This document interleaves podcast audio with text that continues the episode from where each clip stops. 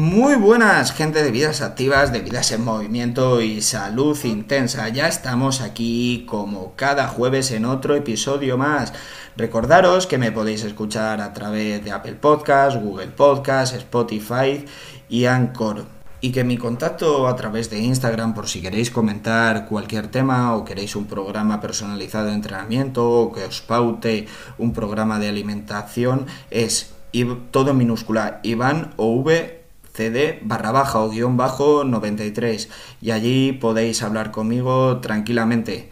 Y sabéis, el otro día recordaba un programa que vi, una entrevista a Jorge Valdano, que para quien no sepa quién es, ha sido futbolista del Real Madrid y ahora se dedica a comentar partidos. Bueno, puedes coincidir con, con, él o no en sus opiniones futbolísticas, lo que no hay duda es que es una persona que sabe transmitir y comunicar. Bueno, que me enrollo. Lo que decía Jorge Valdano es que los buenos resultados enmascaran las cosas que están mal hechas.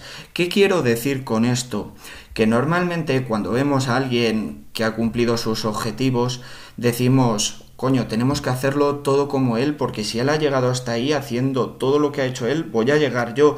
Y no, porque evidentemente si ha cumplido sus objetivos, ha hecho muchas cosas bien, pero igual también ha llegado a esos objetivos a pesar de las cosas que ha hecho mal. Con lo cual, no por haber tenido un gran éxito quiere decir que todo lo que haya hecho esté bien y que tenemos que seguirle 100% como modelo. Y bueno, esto es una reflexión bastante interesante que se puede aplicar a todo en la vida. Yo cogí a Jorge Valdano porque ponía el ejemplo de un equipo de fútbol que ha tenido mucho éxito recientemente y quizás no todo lo que se entrenaba y se trabajaba en ese equipo se hacía de forma correcta y a pesar de eso tuvo resultados, pero esos malos, esas malas conductas, esos malos patrones que hacían en sus entrenamientos no se deberían repetir a pesar de que los resultados fueron extraordinarios.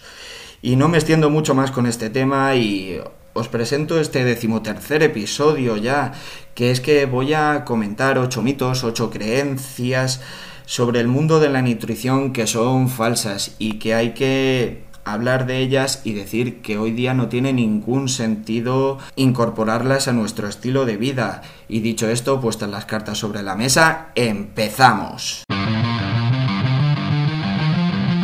Bueno, ya estamos aquí para comentar estos ocho mitos o creencias falsas que se han ido instaurando durante muchos años dentro del mundo de la nutrición y la vida saludable.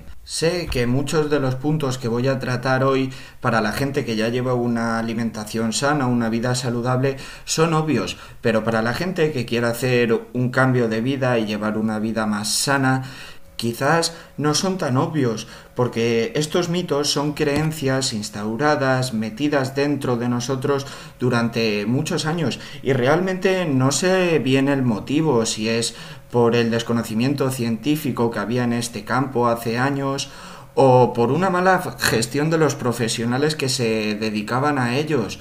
El caso es que es importante comentarlos porque os puede ser muy útil a la hora de establecer una alimentación correcta y un estilo de vida más saludable. Y bueno, dicho esto, vamos a empezar con el primer punto, que es que hay que beber dos litros de agua al día, obligatorios.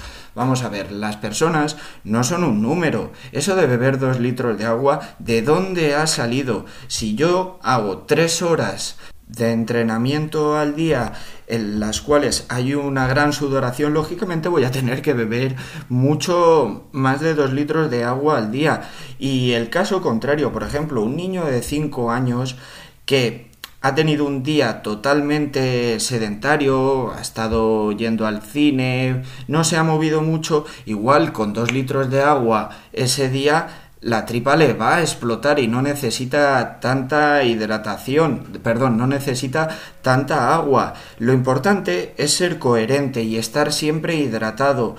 Y para saber si estoy hidratado, los primeros síntomas son la sed la sequedad en las mucosas y luego otra buena forma de saber si estoy correctamente hidratado es analizar nuestra orina. Si nuestra orina sale muy concentrada, sale muy oscura, es que igual no estoy bebiendo el suficiente agua. La orina tiene que salir clarita. Y comentado esto, vamos con el segundo punto, que también está referida a la ingesta de líquidos, y me refiero al vino. Muchas veces o durante toda la vida se ha dicho que una copa de vino es saludable con la comida. Vamos a ver, no es saludable cualquier sustancia que lleve alcohol, que lleve etanol. El etanol es un tóxico. Es cierto que el vino tiene antioxidantes como el tocoferol que son muy positivos, pero los puedes obtener a través de comer frutos rojos.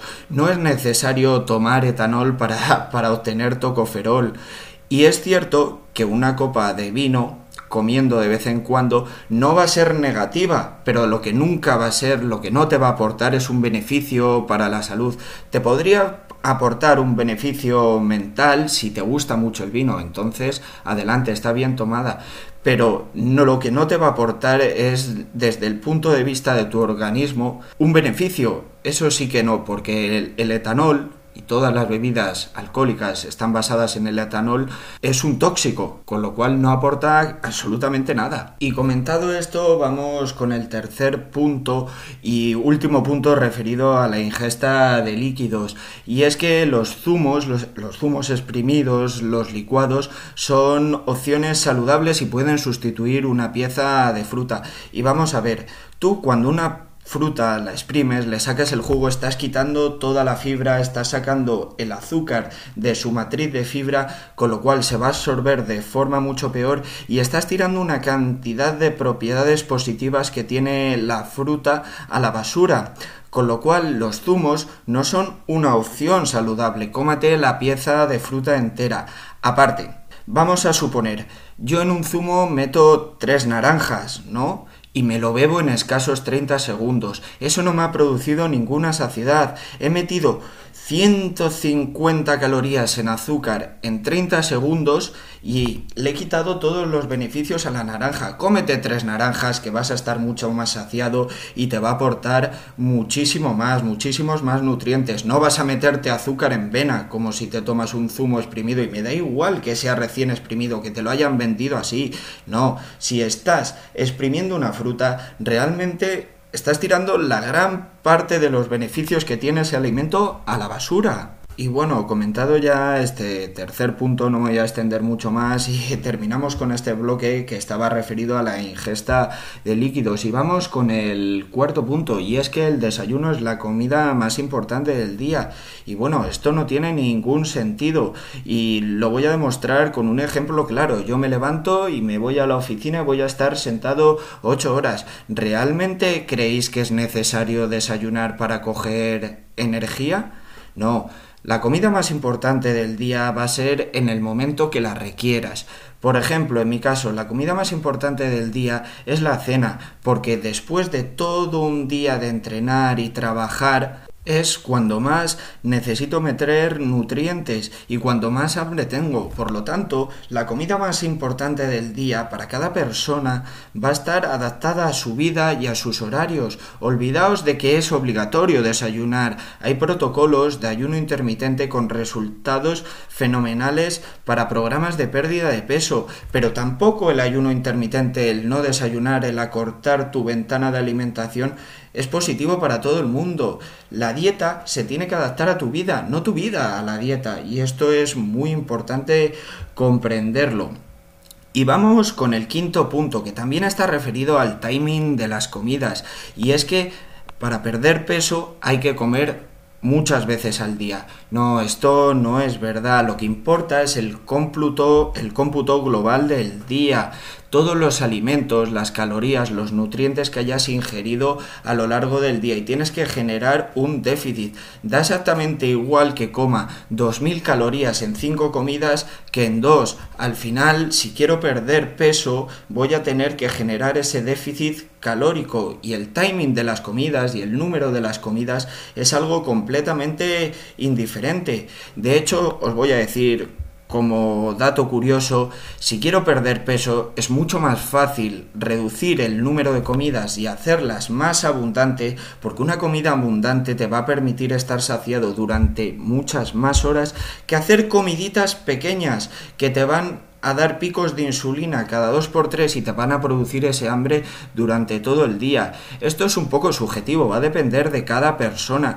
pero yo si tuviera que recomendar una pérdida de peso, intentaría hacer menos comidas y más abundantes y si quiero generar un superávit para ganar masa muscular, lo contrario, intentaría hacer más comidas para que comer más nos sea mucho más fácil. Y bueno, vamos a cerrar este bloque referido al timing de las comidas con este sexto punto que es no comer carbohidratos por la noche. Vamos a ver, esto es una tontería. Los hidratos por la noche no engordan, engordan el comer más de lo que debes. Si tú llegas a casa muy cansado y con un déficit de hidratos de carbono y de todo tipo de nutrientes, esos hidratos no te van a engordar porque te vayas a dormir, porque tu cuerpo ya los necesitaba de durante todo el día. Con lo cual, Olvidaos de que los hidratos por la noche engordan. No, engorda comer exceso de hidratos a lo largo del día. Pero no pasa absolutamente nada por comer fruta por la noche, por comer algo de arroz, un poco de pan, si has tenido un día muy activo, no te van a engordar.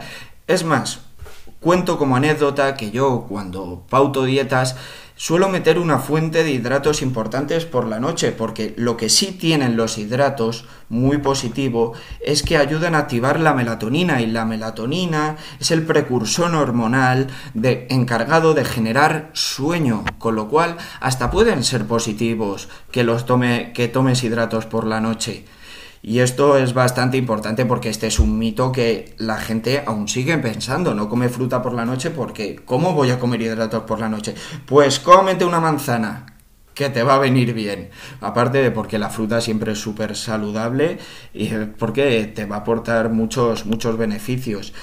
Y bueno, cerrado este bloque vamos con los dos últimos puntos. Este séptimo punto quiero decir que para mí es fundamental porque esto sí que es un mitazo que lo tenemos metido a fuego dentro de nosotros y es la una de las mayores mentiras que hay, que es que tienes que controlar la ingesta de huevos semanal.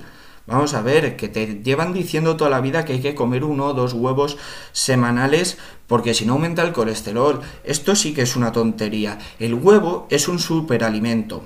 Tiene grasas saludables que no aumentan el colesterol, que te van a producir saciedad. Pero es que luego la clara de huevo tiene la proteína con mayor valor biológico, es decir, la proteína de más calidad que pueda haber en el planeta. De hecho, la proteína de la clara de huevo, digamos que es el 10 y que la calidad de otras fuentes de proteína se establece a partir de la de la clara del huevo. Por ejemplo, la proteína del pollo, un 7, suponiendo que la del huevo es un 10.